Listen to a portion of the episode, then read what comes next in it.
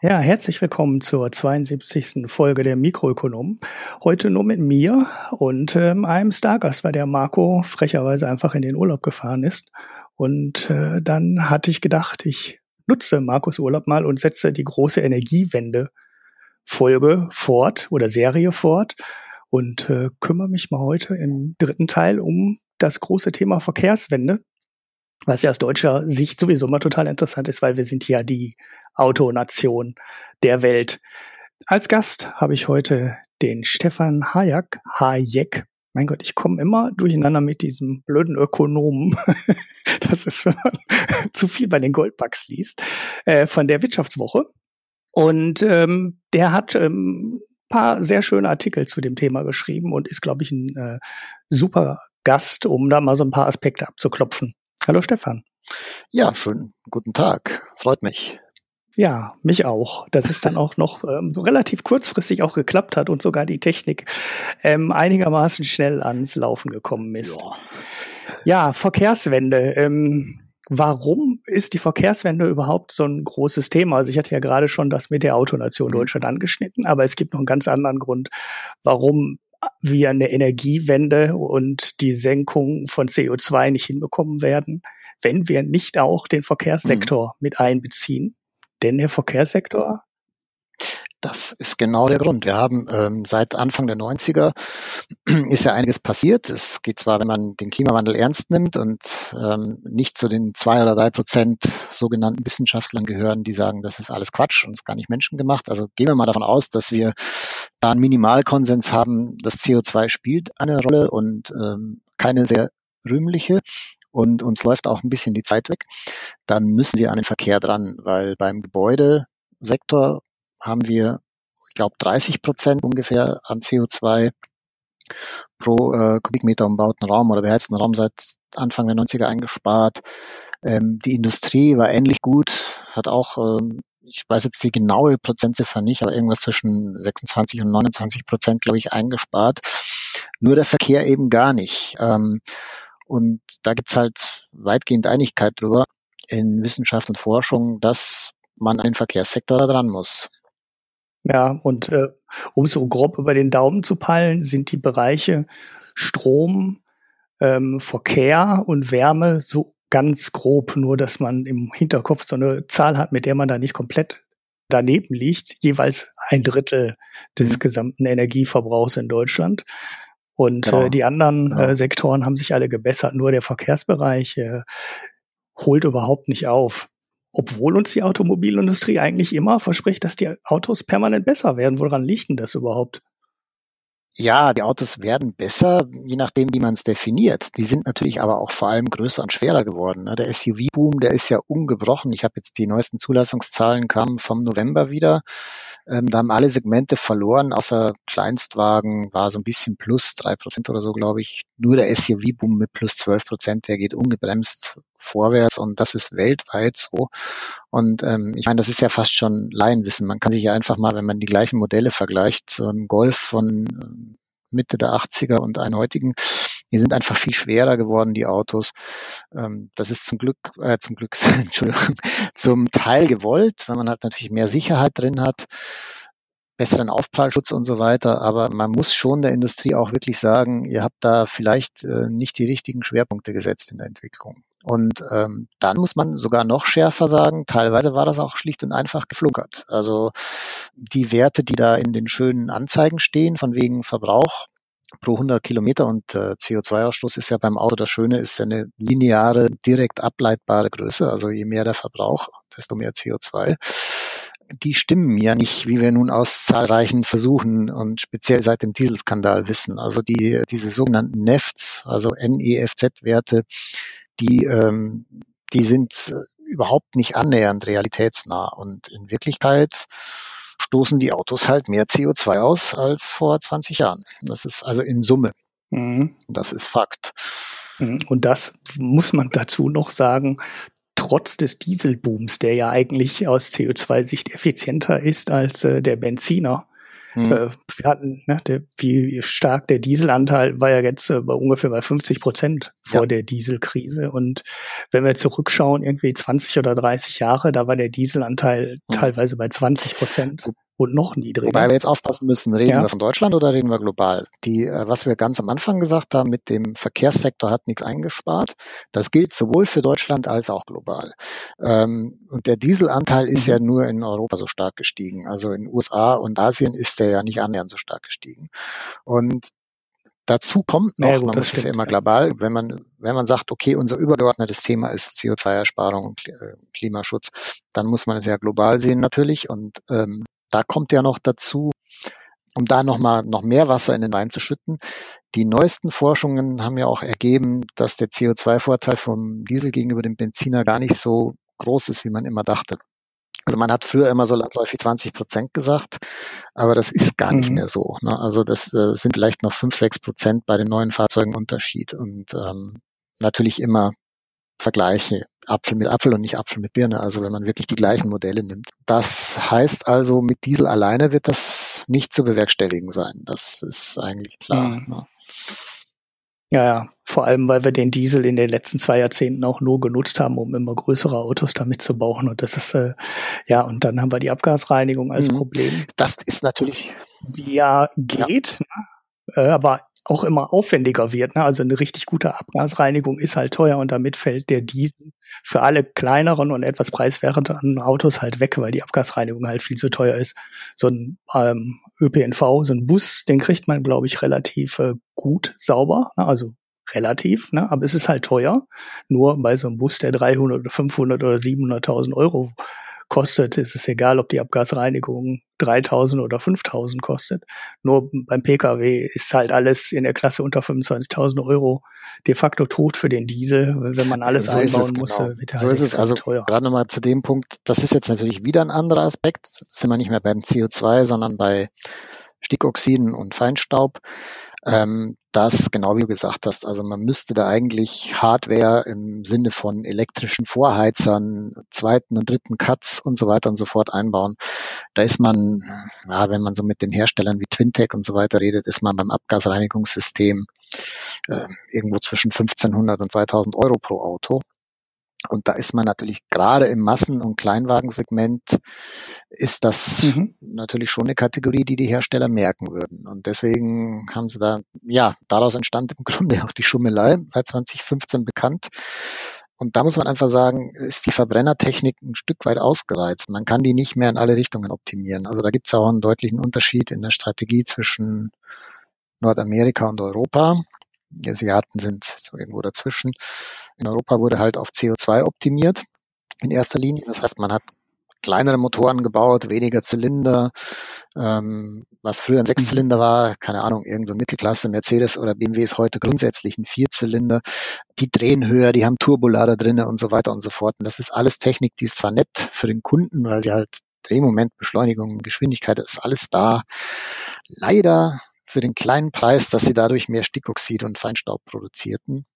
Und dieses, das, das ist so ein, ähm, ja, die Quadratur des Kreises trifft es nicht ganz, weil es sind ja nicht mhm. vier ähm, Variablen, an denen man optimieren will, sondern drei. Aber es sind halt drei, die man nicht alle drei erreichen kann, sondern man kann immer nur an eine Richtung optimieren. Ja, genau. Die Nordamerikaner haben Fokus etwas anders gesetzt, haben mehr auf weniger äh, Stickoxide und Feinstaub geachtet und das CO2 salopp gesagt sausen lassen. Deswegen haben die auch keine Diesel- und relativ große Benziner, weil die haben den Vorteil, die kommen ohne diese ganze Turbo-Lader-Hochdrehtechnik aus und dadurch produzieren die fast keine Stickoxide. Aber man kriegt den Verbrennungsmotor halt nicht dahin, dass er auf beiden Achsen besser wird, mhm. sondern immer nur auf einer. Mhm. Ja. ja. Okay, gut. Äh, wir sehen, äh, irgendwie stecken wir da in der Sackgasse. Doof. Genau. Äh, was, können wir, was können wir denn jetzt tun? Ja, Jetzt kommen die sogenannten alternativen Antriebe natürlich ins Spiel, die gerade heiß diskutiert werden. Und ähm, da sind wir natürlich jetzt beim Thema Elektroauto gelandet. Ne? Das ist ja lange als speziell von deutschen Herstellern als nerdige Nischentechnologie einfach auf die, ja, das hat man unterschätzt. Ne? Und äh, ähm, es gibt die Technik schon sehr lange, seit über 100 Jahren, aber es gibt ähm, beim Elektroauto ein Riesenproblem. Das ist ähm, der Tank, also im Prinzip der Akku. Man muss ja beim Auto kein Kabel dran machen. Man muss die Energie irgendwie speichern und das ist mit Strom halt einfach schwieriger als mit Benzin oder Diesel. Und ähm, deswegen hat man jahrzehntelang gedacht, das geht gar nicht. Ne? So Reichweiten, wie man sie heute teilweise mit einem Tesla schon fahren kann, äh, 500, 600 Kilometer, da dachte man noch vor wenigen Jahren, das wäre unmöglich, weil es riesige Akkus ergibt. Ja, und das Elektroauto ist natürlich auch nicht ganz unumstritten. Da gibt es ja viele Leute, die sagen, mhm. das ist mhm. Quatsch. Ähm, genau, das ist ähm, aber ähm, momentan das Thema. Ja, da haben wir diese, ja, da haben wir diese berühmten acht Jahre mhm. in der einen Studie, ab der ein Elektroauto äh, weniger CO2-Ausstoß ausstößt als ähm, ein heutiger mhm. Verbrennungsmotor. Darin eingerechnet war ja, ja, die komplette Produktion des Autos, also auch die Herstellung der Akkus. Und das war direkt wieder so eine Steilvorlage für alle, die äh, pessimistisch gegenüber ja. der Elektromobilität sind. Ja, es ist so. Also diese sogenannte Schweden-Studie, auf die du anspielst, die gibt es. Das, dazu muss man aber ein paar Sachen wissen. Die ist, zum ersten ist es eine Metastudie. Das heißt, die haben gar nicht selber geforscht, sondern haben irgendwie so rumgekruscht. Was gibt's denn schon für Studien? Haben die dann irgendwie Aha. zusammengefasst. Ähm, da gibt's halt ein Problem, auf das ich selber auch schon oft gestoßen bin bei meinen Recherchen. Die Datenlage ist da irgendwo sehr, sehr dünn. Also da muss man eben unterscheiden, gucke ich mir nur die CO2-Werte pro gefahrenen Kilometer an oder gucke ich mir das ganzheitlich an? Und sinnvoll ist natürlich, dass man sich ganzheitlich anguckt, also wie du schon eben gesagt hast, die Herstellung mit reinrechnet. Dann muss man wenn man das fair macht und wieder nicht Äpfel mit Birnen, sondern ungefähr gleich große Autos vergleicht. Ne? Also da wird ja alles Mögliche an Quatsch gemacht. Da wird auf einmal ein Tesla mit einem Kleinwagen verglichen und so weiter. Dann kommt man zu dem Ergebnis, was relativ unumstritten ist, auch wenn manche Leute wie zum Beispiel Christian Lindner das irgendwie noch nicht mitbekommen haben. Der sagte ja letzt im Wahlkampf wieder, ja, solange der Strom aus Kohle kommt und so. Das ist ja Unsinn, wenn man ehrlich ist. Also beim Fahren ist das Elektroauto deutlich CO2-ärmer als ein Verbrenner. Klar, Stickoxid, Feinstaub ist so gut wie gar kein Thema. Also lokale Emissionen, sagt man, gibt's überhaupt nicht. Ist auch ein bisschen Reifenabrieb. Das hat ja nun mal keinen Auspuff. Jetzt kommen wir aber zur Frage, wo kommt der Strom her? Mhm. Da muss man halt sich den Strommix angucken, mit dem man das Elektroauto lädt. Mhm. Der Strommix ist in Deutschland, ähm, das ist übrigens auch ganz interessant, passt aber eher in euer letztes Thema Energiewende. Der Strom ist in Deutschland gar nicht mehr so wahnsinnig CO2 optimiert, wie wir immer denken. Wir denken ja immer, Deutschland ist Vorreiter beim Klimaschutz und so weiter. Äh, ist gar nicht so. Wir produzieren pro Kilowattstunde, das ist ein ganz wichtiger Wert, den muss man einfach wenn man das Thema vernünftig angehen will, muss man den im Kopf haben. So um die 500 Gramm CO2. Die Amerikaner zum Beispiel sind bei 360, ähm, einfach weil sie noch ein bisschen mehr mhm. Atomkraft haben, aber auch weil sie inzwischen die Erneuerbaren mehr ausbauen als wir. So andere Länder wie Schweden, Norwegen, Österreich, die haben einfach einen riesen Standortvorteil, weil sie so viel Wasserkraft haben. Die sind natürlich mit uns auch nicht von der Größe mhm. her ganz vergleichbar. Aber wenn wir uns mit den großen anderen Industrieländern vergleichen, dann stehen wir gar nicht mehr so gut da, weil wir eben noch so viel Kohlestrom haben. Ähm, und Atomkraft ähm, uns entschieden haben oder unsere Kanzlerin hat entschieden, zuerst aus der Atomkraft auszusteigen und erst viel, viel später aus der Kohle. Ich will das jetzt politisch gar nicht kommentieren, kann man so machen. Fakt ist, wir haben noch einen relativ ungünstigen Strommix und mit dem laden wir jetzt die Elektroautos. Es sei denn, wir hatten Zugriff zu einem reinen Ökostrom. Aber für die Masse der Autos müsste man jetzt sagen, die laden den normalen Strom, der aus der Steckdose kommt. So, der Strommix, das ist die eine Variable, an der man drehen kann. Wenn da mehr Erneuerbare reinkommen, ist das Elektroauto noch umweltfreundlicher. Aber ganz wichtig für diese Diskussion, die du jetzt mit dieser Schweden-Studie, die du angetriggert hast, ist, äh, man muss wissen, selbst beim jetzigen Strommix ist das Elektroauto schon mit ungefähr halb so viel CO2 unterwegs pro gefahrenen Kilometer als ein Verbrennungsauto mhm. gleicher Größe. Spannend ist jetzt der, der zweite Punkt. Was ist mit der Herstellung? Da ist es nämlich umgekehrt auch wiederum völlig klar und kaum jemand bestreitet das, dass das Elektroauto in der Herstellung ungünstiger ist als ein Verbrenner. Durch die Akkus. Das, das liegt am Akku, mhm. genau. Und je größer der Akku, desto schlechter. Mhm. Desto mehr Strom wird verbraucht, desto mehr, äh, da kommen wir gleich noch dazu, äh, Rohstoffe, die teilweise knapp sind, wie Kobalt werden verbraucht. Desto mehr Energie wird bei der Herstellung verbraucht, denn die müssen ja auch geladen werden. Also großer Akku tendenziell nicht gut für die Ökobilanz, kann man mal so als Faustregel nehmen. Jetzt ist natürlich ähm, die Frage, wie sieht's ganzheitlich aus, wenn ich Herstellung und Fahren zusammenfasse.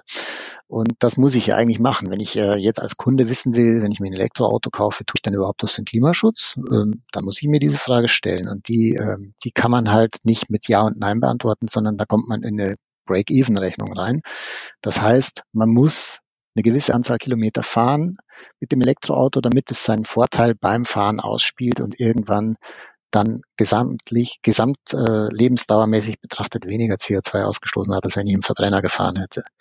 Also man hat einen CO2-Rucksack, nennen wir das, aus der Herstellung beim E-Auto. Mhm. Den muss ich wegfahren, sozusagen, indem ich dann, also am besten kann man das mit so einem Extrembeispiel verstehen. Wenn ich der totale Vielfahrer bin, dann lohnt sich auf jeden Fall ein Elektroauto. Auch ein Tesla ist besser als irgendwie ein vergleichbares größeres Mittelklasse-Auto, keine Ahnung, A6 oder BMW 7 oder 5er oder so.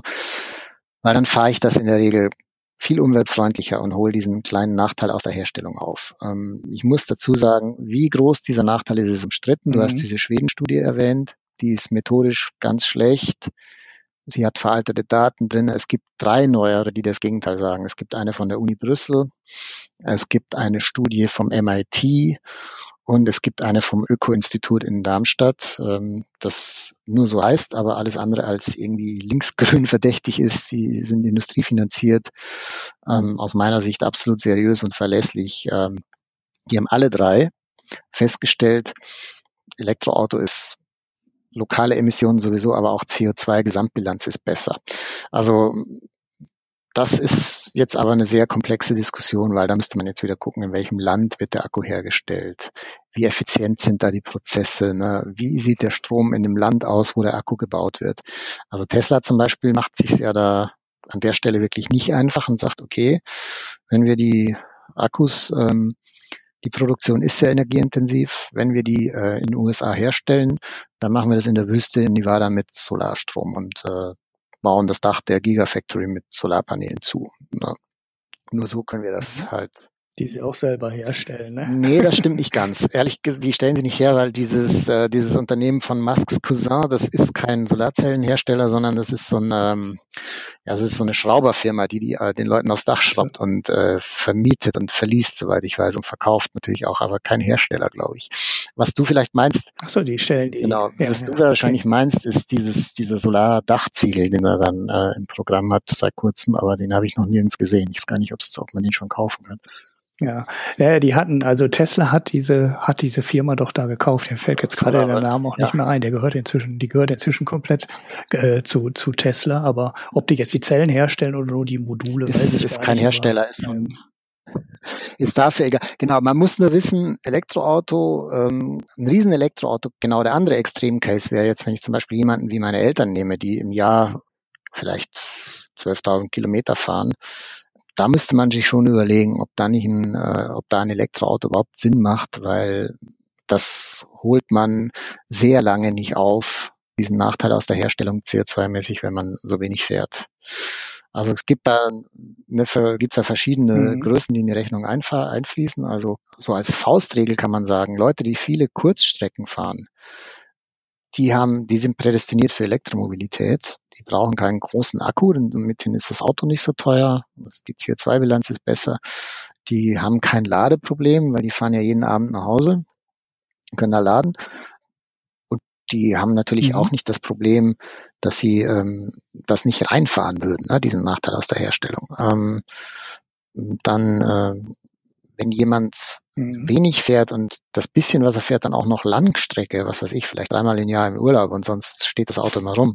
Da kann man, glaube ich, wirklich noch kein Elektroauto empfehlen. Also es sind aber so nur so ganz grobe Faustregeln. Ne? Aber zu dieser Diskussion, da mhm. wird auch ganz viel mit, mit falschen Angaben, manipulativ und so weiter gearbeitet, um das E-Auto zu diskreditieren, glaube ich, kann man schon so sagen, ist mir aufgefallen in den letzten Monaten die, was da immer behauptet wird, es ist gar nicht umweltfreundlicher, das kann man so auf keinen Fall stehen lassen. Ja, ja, ich glaube, selbst diese Schweden-Studie, die ja irgendwie von so einem ein Drittel CO2-frei, zwei Drittel CO2-belasteten Strom ausgegangen ist, kam mhm. ja schon auf die acht Jahre. Das wurde ja. dann extrem negativ interpretiert, aber da habe ich auch schon gesagt, ja, aber das ist nach acht Jahren ist der Break-Even erreicht und das Auto ist ja nicht kaputt nach acht Jahren. Richtig. Und selbst der Akku ist nicht kaputt, weil da gibt's jede Menge Projekte, die versuchen, den Akku, wenn der unter die 80 Prozent Marke der Kapazität sinkt, versuchen noch weiter zu verwenden mhm. in irgendwelchen Bereichen wo das Gewicht und der ähm, das Volumen nicht so entscheidend ist, äh, ja. äh, wie im Keller als Pufferbatterie im Stromnetz, genau. wo auch immer. Und äh, das, dann lebt der Akku wahrscheinlich 20 oder 25 Jahre. Das kann jetzt heute noch keiner ganz genau sagen. Richtig. Wir sammeln ja gerade erst die ersten Erfahrungen. Mhm. Aber ähm, es sieht definitiv nicht schlecht aus, wenn man sich die Werte anguckt, die so ein paar Tesla-Fahrer im Internet mhm. sammeln. Sieht es eigentlich so aus, äh, als konnten die Akkus äh, länger halten als heute ein Verbrennungsmotor hält, also deutlich länger halten als ein Verbrennungsmotor und ein Getriebe und was alles in so einem Verbrennungsmotor drin ist, was kaputt gehen kann. Und ja, der Akku ist dann nicht schwächer als die Sachen, die wir heute in Autos einbauen. Mhm. Also das, das völlig richtig. Da fehlen noch ein bisschen die Langzeitdaten. Das, das weiß man einfach noch nicht. Es gibt aber sehr ermutigende Zahlen aus den USA. Da hat man irgendwie eine AAA heißen die das, der das Pendant, zum ADAC. Die haben eine Umfrage gemacht unter 900 Tesla-Fahrern der ersten Stunde. Das war noch dieser Roadster, der gar nicht mehr gebaut wird. Also Technologie von Ende der 2000er. Die hat sich ja auch weiterentwickelt seitdem. Die fuhren, ich habe die genaue Prozentzahl nicht im Kopf, aber zu einer sehr hohen, zum sehr hohen Anteil, über 90 Prozent von denen fuhren noch dem ersten Akku rum und hatten teilweise Laufleistungen von 160.000 Meilen. Also das deutet darauf hin, dass die sehr lange halten. Und Zweitverwendung hast du gesagt, ja, Puffer in, in irgendwelchen Netzen, Verteilernetzen von, von erneuerbaren Energien oder so. Das kann man machen, weil diese Puffer nicht so diese heftigen, schnellen und sehr starken Ladezyklen haben wie ein Auto. Ein Auto verbraucht ja in sehr kurzer Zeit sehr viel Strom und wird dann sehr schnell wieder geladen, vor allem bei dem Schnellladen das beansprucht die Batterie ja viel mehr als dieses langsame Laden, wenn da jetzt einfach ein Windrad dranhängt oder zwei oder Solarpaneele. Also das, das ist völlig richtig. Aber ich frage mich ja mittlerweile inzwischen, ob die überhaupt an diese Akkus kämen, diese Zweitverwerter, weil A, wie du schon gesagt hast, scheinen die sehr lange zu halten. Ähm, es gibt ja schon allein acht Jahre Garantie bei Tesla und BMW, bei Nissan sind es glaube ich sieben. Also die Hersteller trauen sich ja sehr lange Garantien also wirklich Garantie, nicht nur Gewährleistung, ne, ähm, zu geben. Und wenn die dann unter 80 Prozent sind, dann gelten die als fürs Auto nicht mehr geeignet und werden ausgetauscht, dann kann man die eben für die Sachen verwenden, die du angesprochen hast. Aber ich persönlich glaube mittlerweile, dass es vorher noch ähm, zum Recycling kommen wird, dass die Hersteller anfangen werden, jetzt nicht die Autohersteller, sondern die Batteriehersteller, ähm, dass die anfangen werden, äh, die Sachen wieder einzusammeln, indem sie die den Leuten gebraucht dann wieder abkaufen oder wie auch immer. Da wird sich wahrscheinlich eine Industrie etablieren, die es noch gar nicht gibt in der Form. Und dann werden die die Dinger recyceln, weil ich glaube, dass die Rohstoffe, die da drin sind, noch ziemlich wertvoll werden könnten. Wenn, wenn die äh, Markthochlaufzahlen äh, der Hersteller mhm. realistisch sind und mittlerweile haben sich ja alle alle großen Hersteller haben sich zum Elektroauto committed. Ne? Es gab ja früher noch ein paar, die haben gesagt, nee, wir machen lieber Brennstoffzelle und nee, wir optimieren den Diesel und so. Ähm, das, was wir vorhin gesagt haben, der Verbrenner ist, da sind sich alle Entwickler einig. Ne? Ich, wenn ich da mit Leuten bei Daimler spreche oder VW oder selbst VW mittlerweile, die es lange anders gesehen haben, Ford, ähm, BMW sowieso, die waren ja so ein bisschen so Early Mover sogar im E-Auto-Segment. Die sagen alle, ah, Verbrenner optimieren. Wir brauchen den noch ein paar Jahre, klar, wir können nicht sofort nur Elektroautos bauen, aber die Nummer ist durch, den können wir nicht mehr groß optimieren. Das beim Wirkungsgrad 18 äh, Prozent beim Diesel, 15, 16 beim Benziner ist Schluss. Das heißt, wenn man sich das mal überlegt, von dem Benzin, das ich da reinkippe, sind ja beim Benziner 85 äh, Prozent und beim Diesel auch noch über 80 Prozent einfach Hitze, die weggehen. Ja. Hitze und, äh, und Wärme und Reibungsverluste. Und äh, nur 15 Prozent kann ich überhaupt in Bewegungsenergie ummünzen. Und das ist beim Elektroauto über doppelt so viel. Das sind das 35 Prozent. Also das käme auch noch dazu. Mhm. Aber ich war gerade beim Recycling. Ich glaube, dass wir da eine Industrie kriegen werden, die diese Autoakkus professionell zerlegt und die Metalle wieder rausholt, die da drin sind, weil mhm. die ähm, für neue Autobatterien gebraucht werden, dass die gar nicht erst in diesen ja, in Anführungsstrichen minderwertige Anwendungen kommen, könnte ich mir gut vorstellen. Ja, ja, wenn die Preise sich, äh, ähm, wenn die Preise nicht so stark sinken, äh, also das mhm. können ja die Preise für die Akkus haben ja erstmal gar nichts mit den Rohstoffpreisen zu tun oder relativ wenig. wenig ja. äh, da darf man. Ne? Im Moment ist es so, also zumindest habe ich es gelesen, dass äh, Umicore ist, ist ein großer, ich glaube aus Belgien, Rohstoffkonzern, mhm. der unter anderem auch äh, Recyclinganlagen betreibt. Mhm. Und äh, der hat mal in Artikel, ich glaube, es war in der Zeit, ich bin mir jetzt nicht ganz sicher gesagt, dass sie das Lithium im Moment überhaupt noch gar nicht mhm. recyceln, weil sich das Richtig. nicht lohnen würde.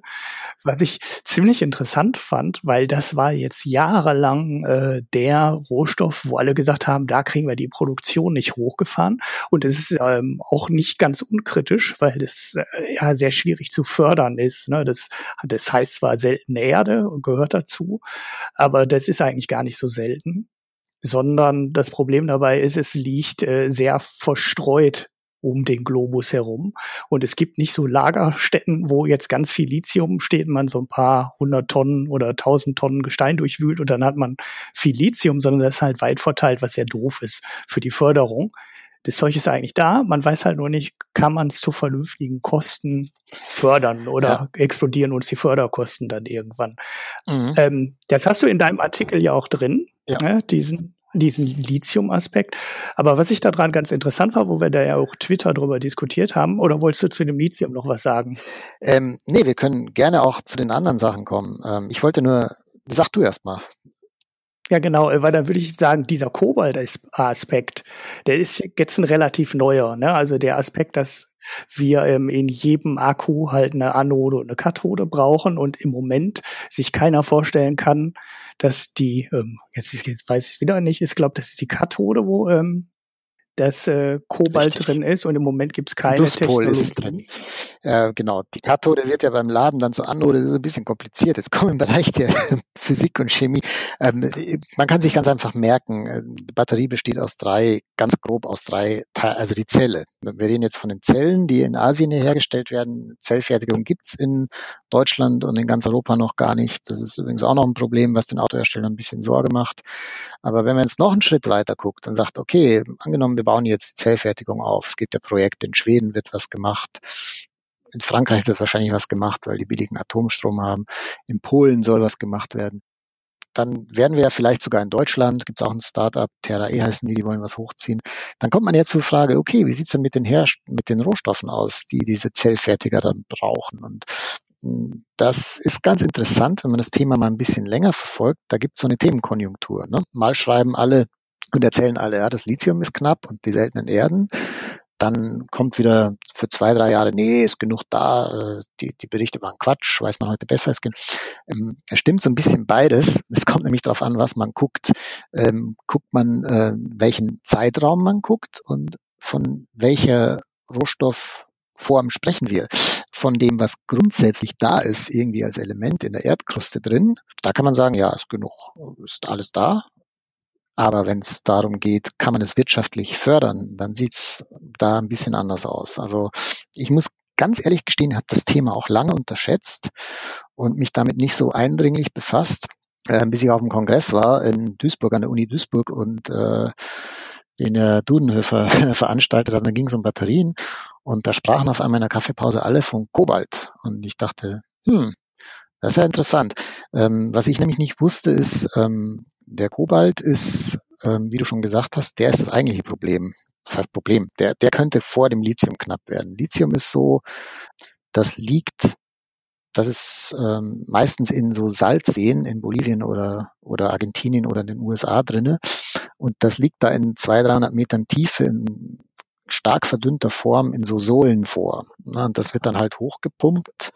Und dann muss man das erstmal monatelang in so Trockenbeeten, wie man die vielleicht schon mal in Südfrankreich gesehen hat für Salz. Dann muss das dann erstmal monatelang äh, rumliegen, diese Sohle, damit das Wasser verdampft. Und dann, dann wird es weiter processed und verarbeitet und so weiter und so fort. Lange Rede, kurzer Sinn. Das ist da irgendwie in 0,6 Prozent Konzentration drin und muss halt ewig äh, lange und einen sehr aufwendigen Prozess verdichtet werden.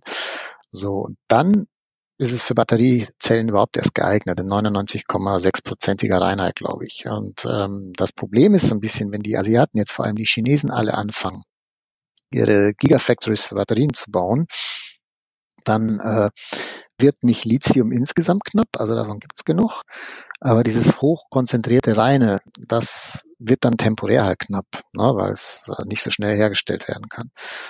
Beim Kobalt ist es sogar noch ein bisschen dramatischer. Den braucht man halt für den, äh, für den, für den Pluspol. Und ähm, da braucht man den, damit die, die Stabilität gewährleistet ist. Also da ist ja im Wesentlichen noch Nickel drin und da kann man verschiedenste Metalle nehmen und Zink, aber das, ähm, das, das Kobalt braucht man, damit die, äh, die Anode sich nicht die Kathode, besser gesagt, Kathode ist es genau, damit die sich nicht auflöst bei den vielen Schnellladevorgängen.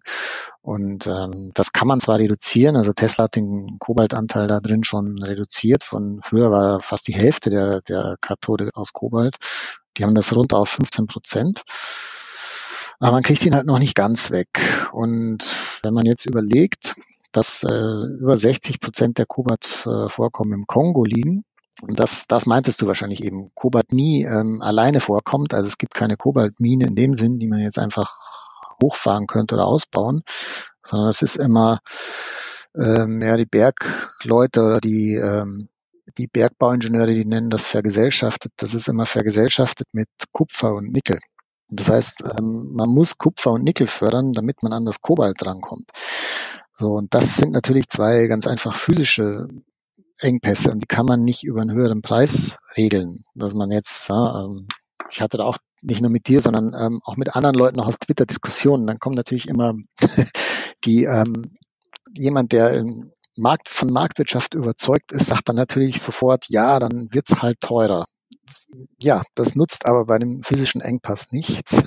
es ist schon teurer geworden, mhm. aber man kriegt halt einfach diese Menge dann nicht äh, her. Und ähm, vor allem nicht schnell. Das ist so ein bisschen, also, wenn man sich genau, schaut, wie die Batterieproduktion hochgefahren soll, werden soll und die E-Auto-Produktion hochgefahren werden soll, dann kann man natürlich mhm. sagen, okay, wir sehen jetzt in zehn Jahren äh, ein Angebot äh, oder eine Nachfrage, die zehnmal so hoch ist wie heute oder vielleicht sogar 50 mal so hoch ist wie heute. Mhm. Und dann fängt man an, nach dem Zeug zu suchen. Aber das sind halt Prozesse, äh, da passiert nichts in den nächsten zwei oder drei Jahren.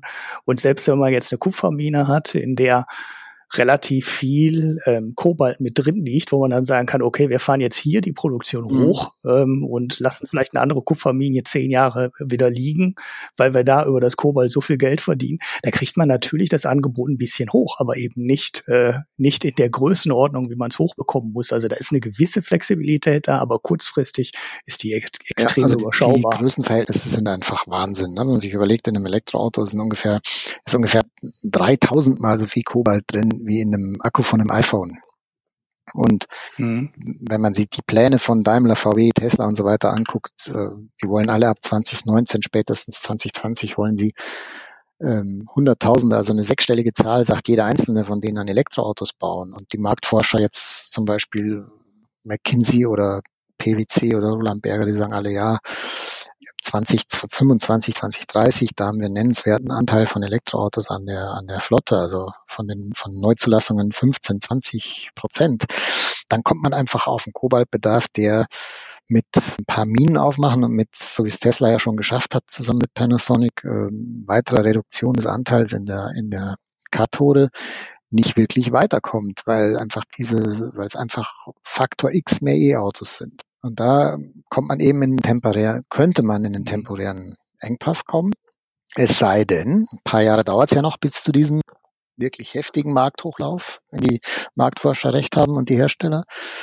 Da haben wir ja noch zwei, drei Jährchen Zeit. Ähm, es sei denn, in der Zeit kommt man vielleicht auf eine ganz andere Batterietechnologie. Aber ganz ehrlich, das Thema habe ich mir auch mal angeguckt, zusammen mit meinem Kollegen hier, mit dem Martin Seibert und ähm, haben uns auch alle gesagt, ähm, wenn ihr irgendwas lest von Durchbrüchen in der Batterieforschung und irgendwie Lithiumluft oder keine Ahnung, was es da so gibt, ähm, man fasst die unter dem Begriff Postlithium zusammen. Das sind alles Sachen, die funktionieren im, im Labor. Da ist ein 10 mal 10 Zentimeter großen Versuchsaufbau, der über eine Million Euro gekostet hat. Aber die sind vom Serienauto mindestens acht, manche Leute sagen auch zehn Jahre entfernt. Also mhm. darauf sollte man nicht unbedingt hoffen. Also der Lithium-Ionen-Akku, der wird das Elektroauto noch eine ganze Weile antreiben, weil er einfach die Akkutechnologie ist, die wir momentan einfach haben, die sich am besten dafür eignet. Also man kann sie relativ schnell laden. Früher wurden die dabei heiß, das hat man aber im Griff. Ähm, man kann die relativ oft laden. Das setzt dann wirklich Hardcore-Chemie. Das hat mir auch mal jemand erklärt, also dann Lithium, wenn das ähm, eben wandert von der Anode zur Kathode äh, oder umgekehrt, das kristallisiert nicht aus, sondern die, die Lithium-Ionen diese negativ geladenen äh, Atomchen, die, die gehen genauso wieder zurück. Also man kann das sehr oft machen und so weiter. Das sind einfach Vorteile, die der Lithium-Ionen-Akku hat gegenüber den anderen äh, Akkuformen, die es gibt. Und solange wir den brauchen, brauchen wir im Auto zumindest, gibt auch andere Lithium-Ionen-Akkus ohne Kobalt, aber dann braucht man im Auto halt auch das Kobalt. Ne? Mhm. Und das Lithium sowieso. Ja. Da kommt man. Ja, ja, da gibt's, äh, wenn man wenn man die Pressemitteilung, wenn man so ein paar Pressemitteilungen gelesen hat, dann weiß man auch, äh, dass in den Pressemitteilungen immer irgendwas fehlt. Ne? Also äh, entweder fehlt die Energiedichte oder es fehlt die Anzahl der Ladezyklen oder es äh, fehlen die Produktionskosten oder äh, irgendwas fehlt immer in den in der Energiedurchbruchs äh, und da weiß man sofort, ich muss halt alles berücksichtigen. Und da äh, gibt's am Horizont halt nichts, was gegen den Lithium-Ionen-Akku im Moment äh, anstinken kann, weil er hält halt ein paar tausend Mal. Wir können ihn massenhaft produzieren, noch sind die Rohstoffe mhm. da. Das kann ja sein, dass sich das ändert ähm, und wir dann an der Stelle wirklich ein Problem kriegen. Aber ähm, aktuell sichtbar haben wir halt nichts anderes und da ist immer irgendwas, was dann äh, nicht gut ist. Also manche Batterien sind halten überhaupt keine Hitze aus und ich habe manchmal durch so ein, es gibt im Internet äh, Battery University mhm. heißt das Ding. Da kann man sich echt alle Batterietypen angucken mit echt vielen Details und da sieht man auch, äh, ja, das ist kein Zufall, dass sich der Lithium-Ionen-Akku durchgesetzt hat. Das ist halt der gute Kompromiss aus allem und in Labors ist es entweder extrem teuer oder halt irgendeiner der anderen Faktoren ist deutlich schlechter als beim Lithium-Ionen-Akku. Das sagt dir aber natürlich keiner, der einen Forschungsdurchbruch vermelden will, weil der will entweder äh, Venture Capital einsammeln oder will weitere Forschungsgelder einsammeln und der äh, schreibt ja nicht direkt in die Pressemitteilung die Nachteile der Akkuform rein. Nee, also sollte man da aber auch nicht drangehen, um jetzt mal diese Leute zu verteidigen. Ähm, das ist ja Grundlagenforschung, was die machen. Und das ist ja völlig richtig, dass die ähm, an den Erfolg glauben und dass die auch Geld kriegen, weil ähm, ich glaube, langfristig muss man von dem Kobalt weg. Und das heißt, ähm, man sollte da schon eigentlich mit voller Kraft weiter dran forschen an diesen Post-Lithium-Geschichten.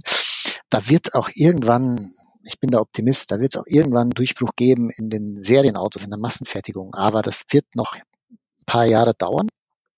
Und in der Zeit ist man halt auf diese jetzige Technik, wie du völlig richtig sagst, angewiesen.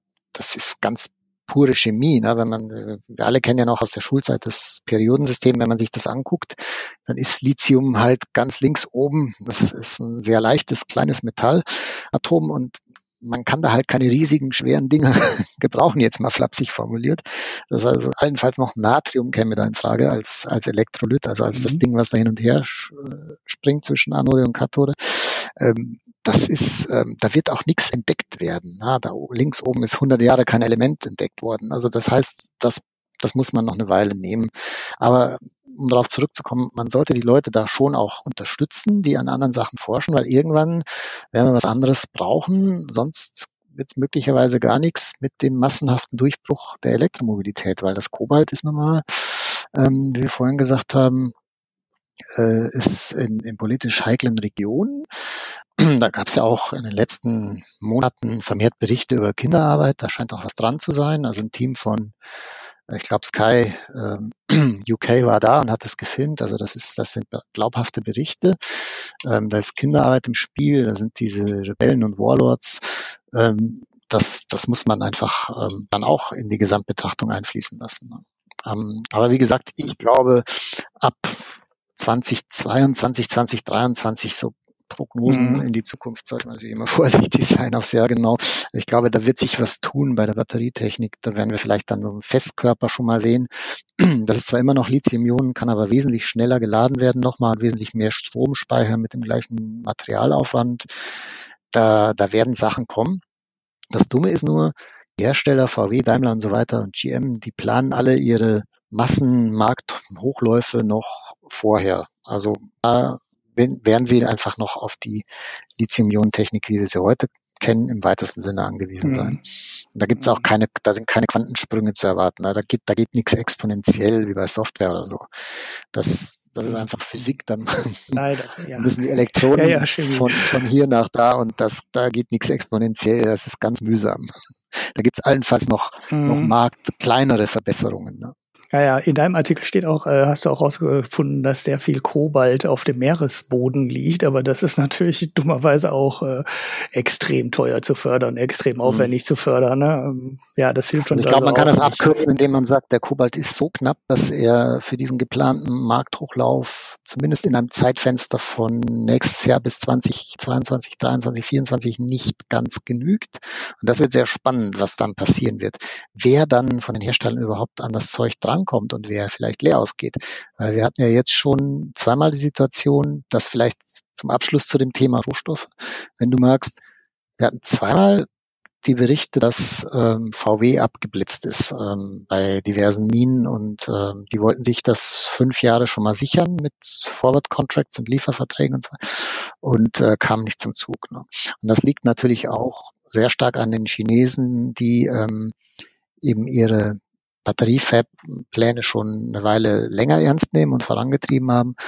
Und äh, chinesische Zellenfertiger wie Kettle zum Beispiel, die haben sich halt diese Lieferverträge schon vor Jahren gesichert. Und da kommen die deutschen Hersteller jetzt ein bisschen spät.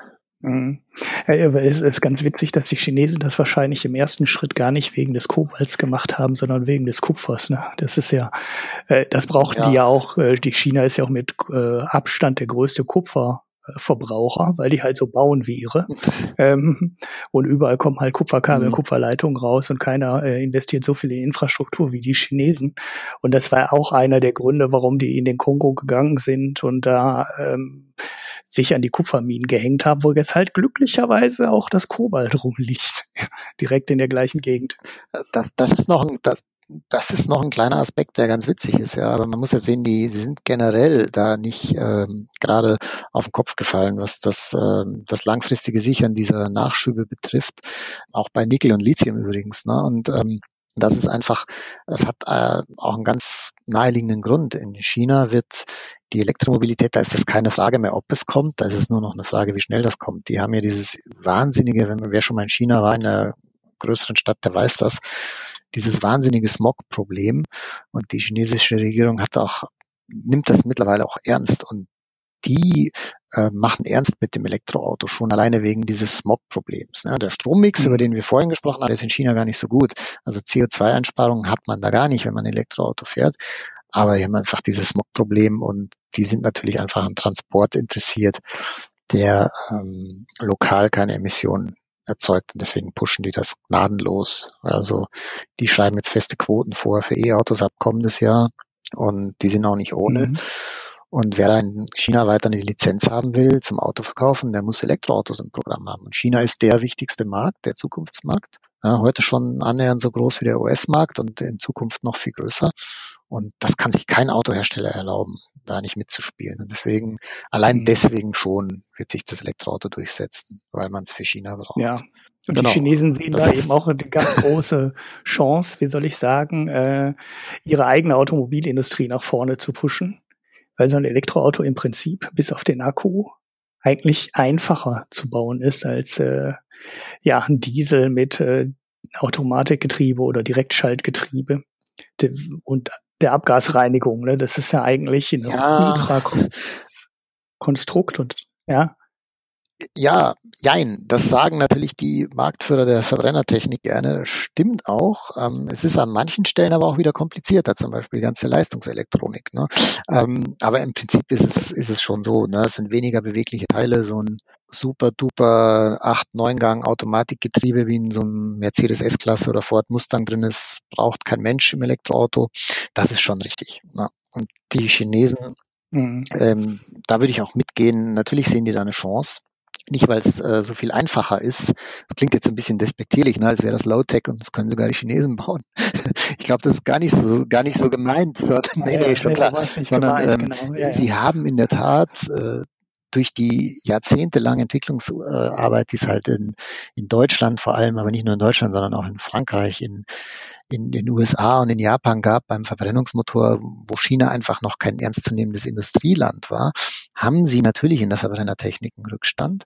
Aber diese beiden Sachen kommen zusammen. Das ist das eine. Da tut man sich natürlich ein bisschen leichter auf das Neue zu setzen, wo man wie alle anderen auch bei Null anfängt. Äh, das andere ist das eben, das ist das Smog-Problem. Das kommt da eben zusammen. Ja. ja. Gut, dann haben wir das mit den Rohstoffen. Was könnte man denn jetzt noch ähm, einwenden, äh, weswegen die ganze Nummer mit der Elektromobilität mhm. nicht aufgeht? Also es wird ja oft genannt, die Infrastruktur. Das halte ich aber einfach für einen kompletten, das halte ich äh, für kompletten ja. Unfug, weil wenn die Autos da sind, werden auch die Ladesäulen ja. kommen. Und das ist ja auch einer der Bereiche, wo die Bundesregierung. Geld angefasst hat.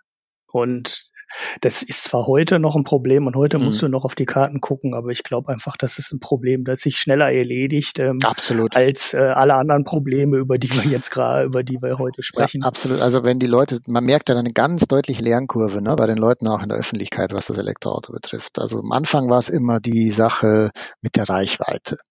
Ähm, ja, die fahren nicht weit mhm. genug. Stimmte auch bei den meisten Modellen. Dann war das Thema durch, dann kam ähm, dann kam die Ladeinfrastruktur. Klar, die ist momentan noch äh, wirklich nicht hinreichend, muss man klipp und klar sagen. Aber da wird, da wird was getan, das sehe ich genauso. Ich glaube, das ist so ein typisches Henne-Ei-Problem, solange es nicht viele Elektroautos gibt. Man darf ja nicht vergessen, noch reden wir über 60.000 oder so in Deutschland. Ja. Also das ist bei 46 Millionen Pkw, ähm, ist es ein bisschen mehr als ein Promille. Also das ist ein Witz. Ähm, das ist ja klar, dass kein äh, Energieversorger, kein Autohersteller, kein Shell, Esso, keine Ahnung, Tankstellenbetreiber, irgendjemand hergeht und pflastert Deutschland mit Ladesäulen zu für 50.000 Autos. Das wäre ja auch Wahnsinn. Das ist so ein bisschen Henne-Ei-Problem. Ne? Das sind korrespondierende Säulen, die werden dann beide ansteigen.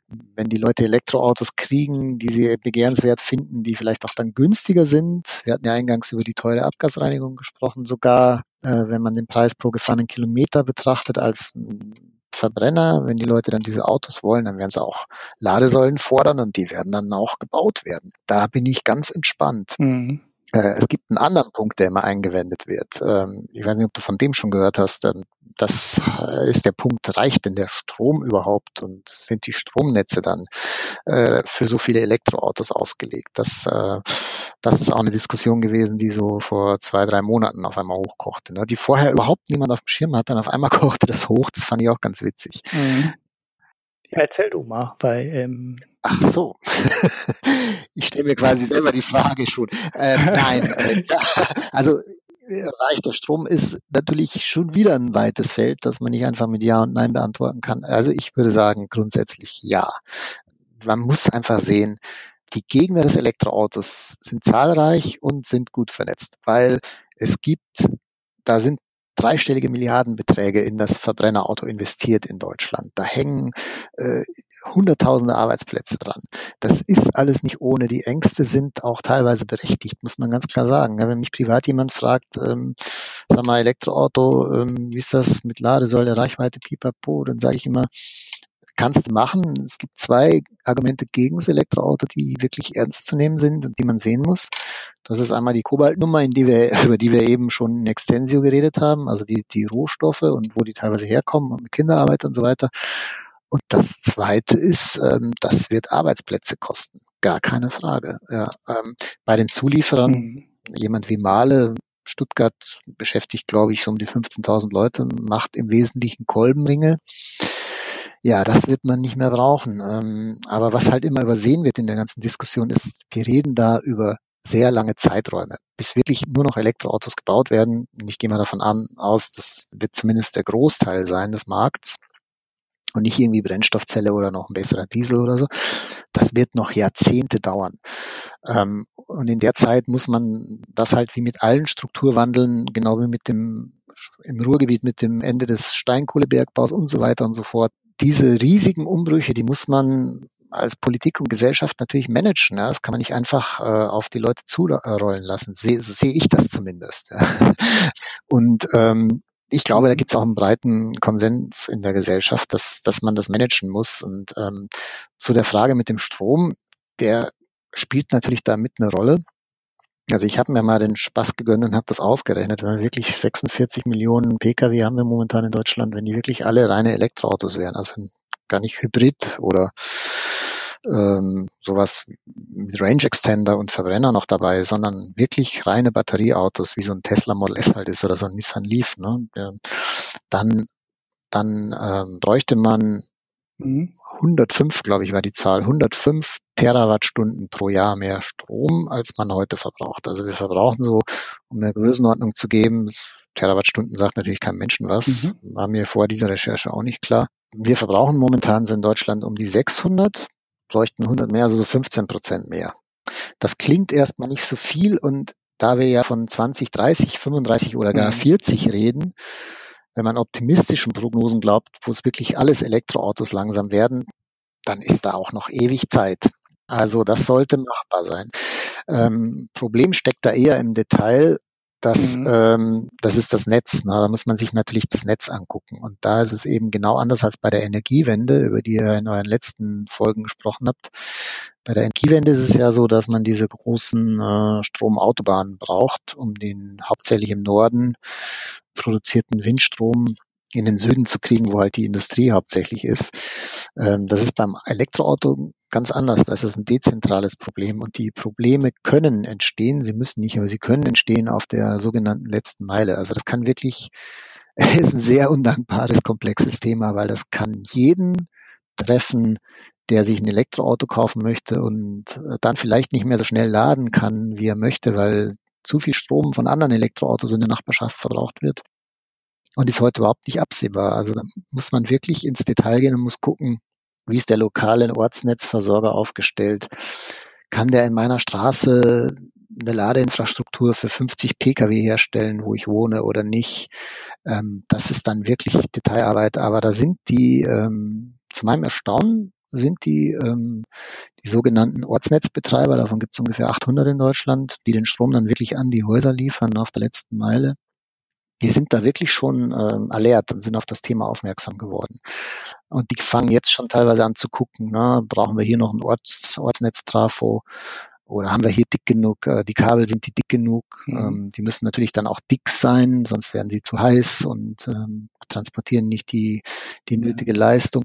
Ähm, aber das Gute an dieser Geschichte ist, dass man eben noch Zeit hat. Und mir hat mal ein Chef ja. von den Karlsruher Stadtwerken gesagt, ähm, weißt du was, Hayek, ähm, dramatisier das bitte nicht, weil alle fünf bis sechs Jahre buddeln wir sowieso irgendwie auf. Und wenn ich weiß, ich habe da in 20 Jahren so und so viele Elektroautos, ja meine Güte, dann lege ich ein dickeres Kabel rein. Das ist äh, von den Kosten her nicht genau, wirklich, ja. fällt nicht wirklich ins Gewicht. Ähm, was da Kosten verursacht, sind die Grabearbeiten und nicht die Kabel. Ja.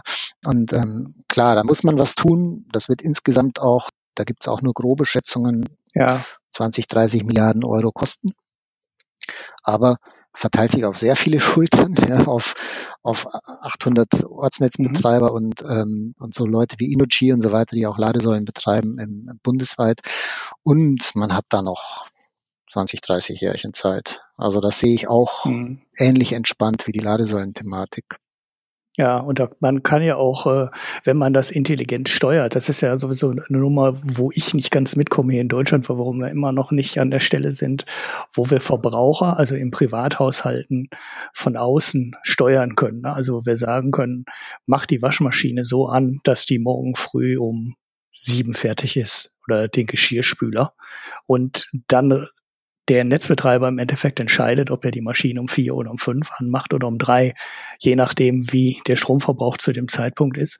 Und so Möglichkeiten haben wir bei dem Elektroauto ja auch. Wir müssen ja nicht das Auto, wenn du um sechs zu Hause bist von der Arbeit, direkt und sofort komplett aufladen, sondern im Normalfall hast du halt bis zum nächsten Morgen damit Zeit.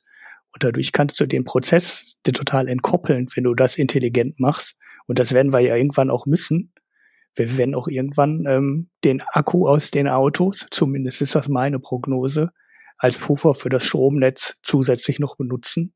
Ja. Und äh, dann müssen wir sowieso ganz intelligent ähm, ja. das Auto und den Akku. Dann geht's halt nicht nur um intelligentes Aufladen, sondern es geht quasi noch um intelligentes Entladen. Genau, da kommen wir dann in dieses sogenannte bidirektionale Laden, diese Thematik rein. Da steckt noch äh, ziemlich Potenzial drin. Das wird in Deutschland noch gar nicht gemacht, ist auch noch gar nicht erlaubt. Also es geht technisch durchaus.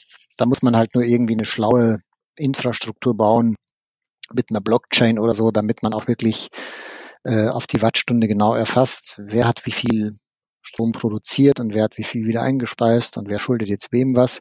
Aber das sogenannte Smart Grids, die gibt's, ne, dass die technisch funktionieren. Das hat zum Beispiel Inuji schon da irgendwo in Bayern in der Nähe von Augsburg und äh, ein zweites Modellprojekt haben die noch irgendwo hier in der Eifel.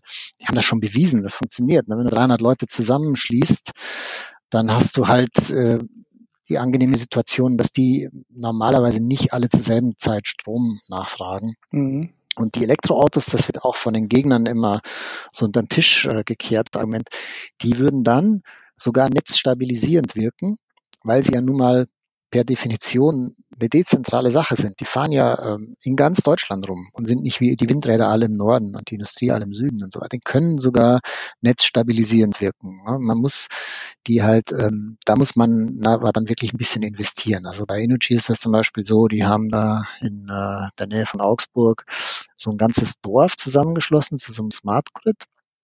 Und ähm, die Elektroautos, die sind auch, wenn die voll geladen im Sommer irgendwo an einem heißen Samstagnachmittag, ist irgendwann, wenn die Leute eine eigene Solaranlage haben, ist das Auto ja voll und dann produzieren die weiter Strom. Ne? Dann können die die auch als Puffer nehmen und ähm, dann nachts zum Beispiel Strom wieder aus dem Auto einspeisen und so weiter. Also das ist technisch durchaus machbar. Und ähm, wie gesagt, mhm. summa summarum sehe ich das Elektroauto nicht als äh, eine Gefahr für die Netzstabilität äh, des Stromnetzes in Deutschland. Also das, das, das glaube ich, kann man nicht sagen.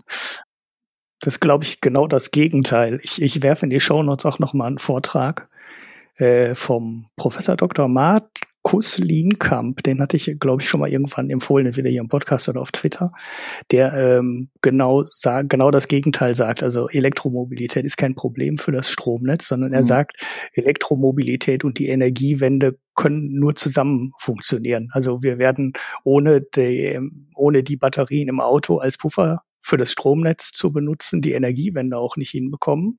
Und äh, ohne die Energiewende macht halt die Elektromobilität auch nur beschränkt Sinn. Also wir müssen ja weiter und mehr Solar und mehr Windstrom erzeugen, als wir es jetzt machen, um irgendwann die Kohlekraftwerke abschalten zu können. Und das werden wir gar nicht hinbekommen, ohne irgendwo große Batterien ähm, mhm. aufzubauen. Und wenn wir dann nicht die Batterien aus den Elektroautos dafür benutzen, dann werden wir eigentlich ja. ziemlich doof. Der Vortrag ist äh, ganz interessant, geht äh, mhm. ungefähr eine halbe Stunde, ähm, werfe ich in die Shownotes, äh, kann man sich auf jeden Fall mal anschauen. Äh, der räumt auch mit so ein paar anderen, äh, äh, mit ein paar Sachen auch auf, die wir jetzt hier gerade genannt haben. Unter anderem sagt er, ich weiß gar nicht, ob du äh, das auch so siehst, sagt er, dass wir bei der Brennstoffzelle viel eher ein Rohstoffproblem bekommen als beim E-Akku. Das fand ich auch eine mhm. sehr interessante Stelle, weil die in den Brennstoffzellen, glaube ich, immer Palladium brauchen. Hm, also und zwar relativ viel. Und da meinte er, das würde viel eher knapp werden als das Kobalt. Das habe ich, glaube ja. ich, in unsere Twitter-Diskussion auch mal eingeworfen, bin mir gar nicht ganz sicher.